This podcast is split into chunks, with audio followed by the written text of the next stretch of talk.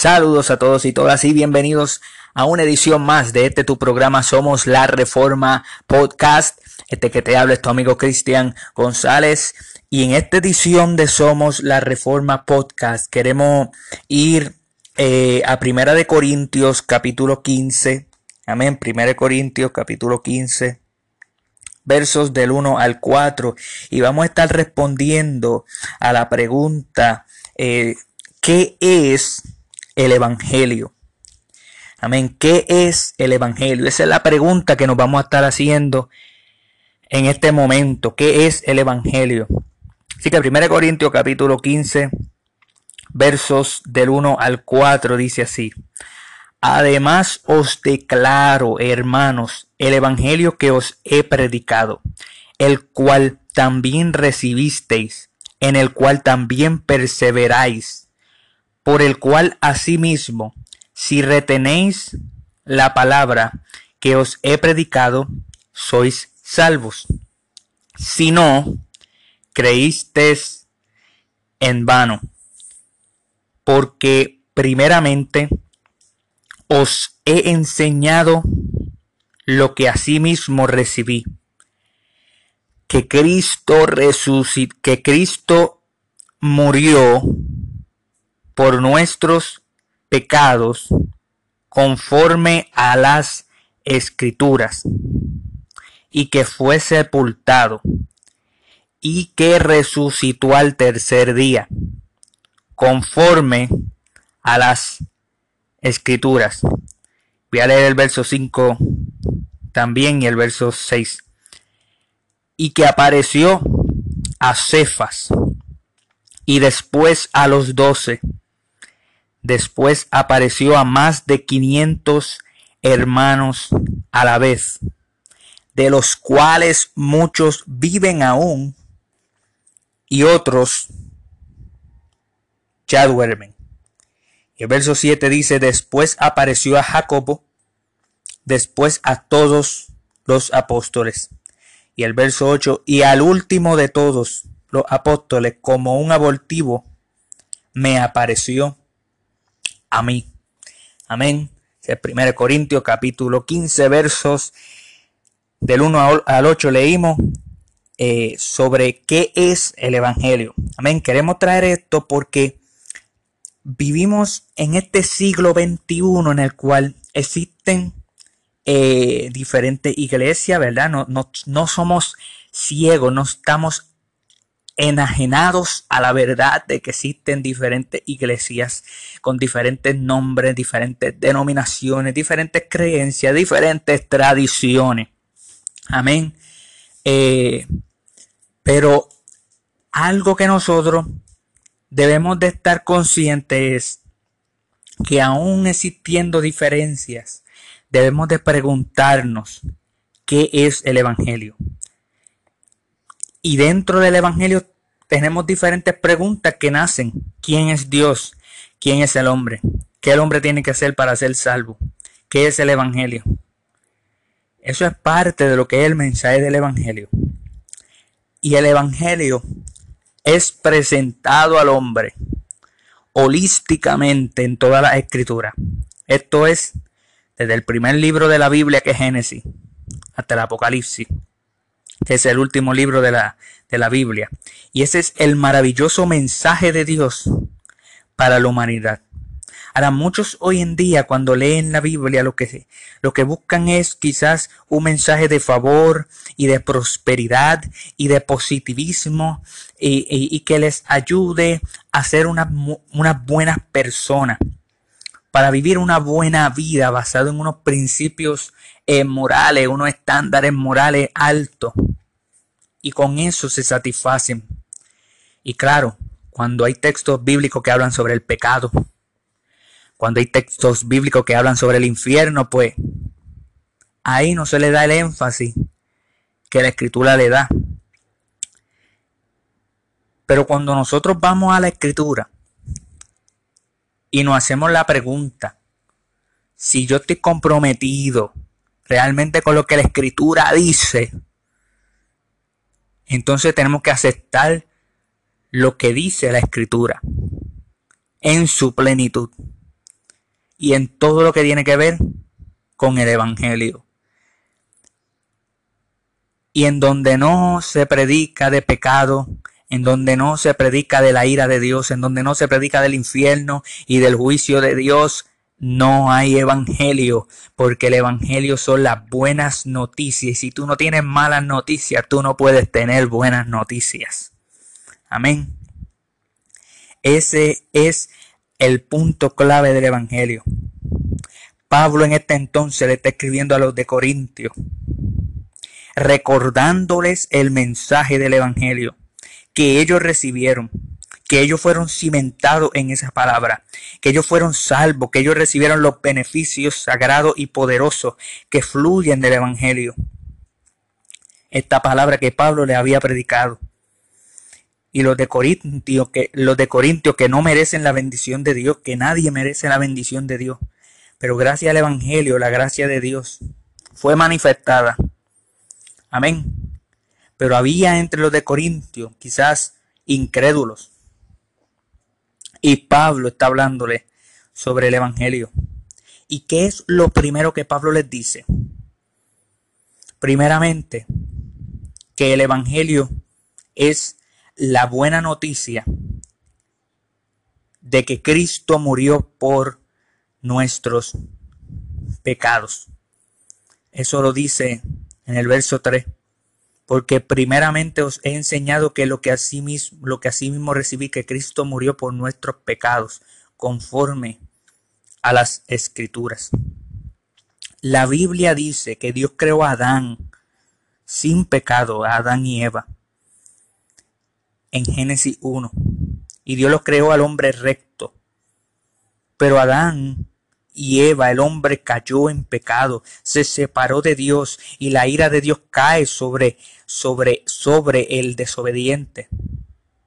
El juicio de Dios por haber pecado. Y Adán se separó de Dios y arrastró a toda la humanidad con él, a esa culpa, a esa miseria, a esa ruina eterna. Eso lo vemos en Génesis capítulo 3, cuando Adán y Eva desobedecen el mandato de Dios de no comer de un árbol particular. Pero Dios, en su gran amor por nosotros, siendo todos nosotros rebeldes, siendo totalmente indignos de, de, Él, de su salvación, siendo nosotros pecadores, envió a un segundo Adán, envió a Jesucristo, quien vivió una vida eterna, sin pecado, y murió por nosotros, una muerte maldita en la cruz una muerte criminal que él no se mereció. Y eso lo dice Pablo, Cristo murió por nuestros pecados, conforme a las escrituras. Y en ese sentido, en la cruz, Cristo expió los pecados que hemos cometido contra Dios. Jesucristo muriendo como nuestro sustituto, absorbió en sí mismo toda la ira de Dios contra la verdadera culpa moral, la culpa moral de su pueblo, de los que creen en Él. Y no dejó deuda sin pagar. Cuando Jesucristo murió en la cruz, en Juan 19:30, Jesucristo dijo, consumado es. Ya Él cumplió toda la ley, y Él cumplió todos los mandamientos, y Él pagó los pecados de su pueblo, Él pagó los pecados nuestros de tal manera que nosotros podamos mediante Él, mediante su sacrificio, confiando en su sacrificio, no en nuestras propias obras, podamos nosotros recibir la vida eterna por los méritos de Él, no por los méritos de no por nuestros propios méritos. Cristo es el Cordero que fue inmolado. Amén. Número dos. ¿Qué es el Evangelio? El Evangelio dijimos primeramente que, que somos pecadores, no merecemos la ira de Dios, hemos roto la ley de Dios, somos miserables. Pero Cristo, Dios nos amó tanto que mandó a su Hijo, su Hijo unigénito, para morir por nuestros pecados. Y número dos, Pablo nos dice en el verso 4, 1 Corintios 15, y que fue sepultado esto esto que Pablo está diciendo sobre el Evangelio es que Pablo le está dando un énfasis al sufrimiento, a todos los sufrimientos de Cristo, a su muerte. Y está diciendo que Jesucristo realmente murió en la cruz. Y así mismo como la Biblia lo dice Mateo 27, 66, dice, y fueron y se aseguraron el sepulcro. Y además de poner la guardia, sellaron la piedra. O sea, después de matar a Jesucristo, sus enemigos se aseguraron de que todos supieran que Jesús estaba muerto, que estaba en la tumba. No solo la muerte de nuestro Señor fue tan definitiva como la muerte puede ser, sino que también fue humillante. En Isaías 53.9 dice, se dispuso con los impíos su sepultura. Jesucristo se identificó completamente por nosotros, por nuestros pecados. Él, el justo, murió por lo injusto, para que nosotros pudiéramos ser justificados en Él. Y ese es el énfasis que le está dando Pablo. Y número 3,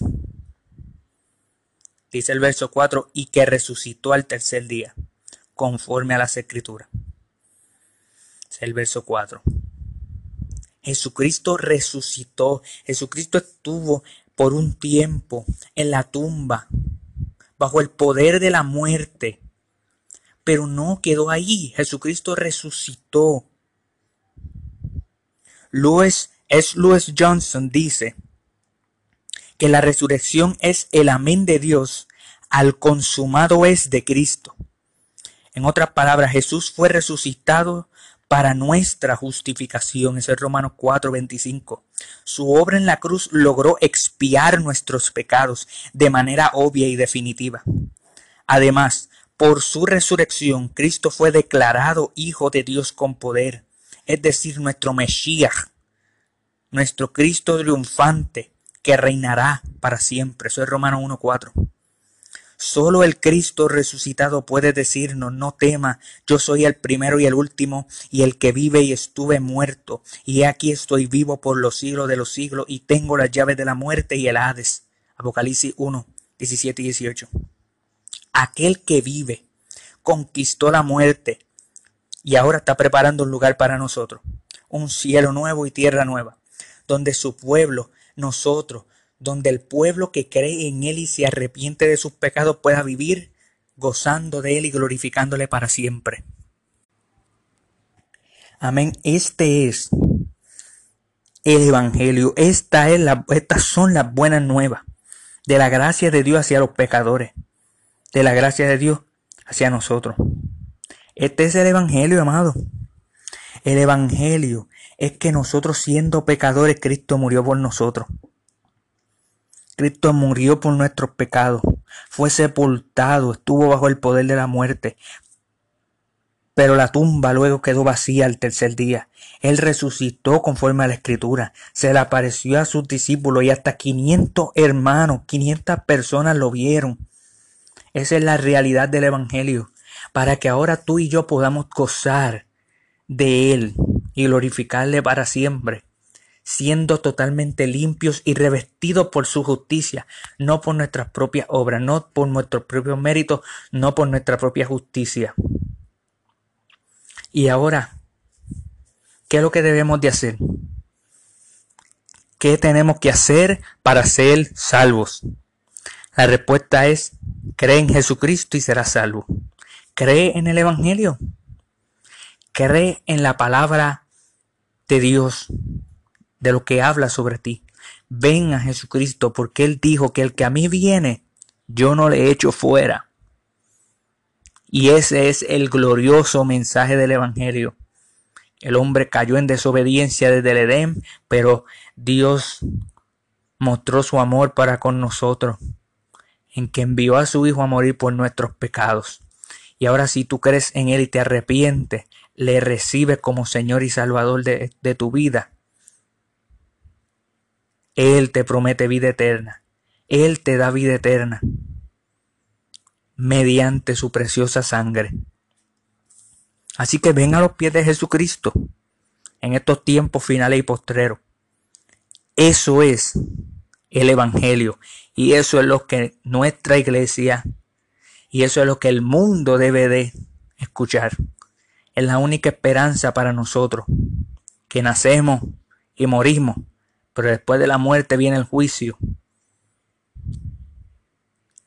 Y si no tienes a Jesucristo, será enjuiciado sin un abogado, estará fuera de él, será contado en Adán, en el Adán caído,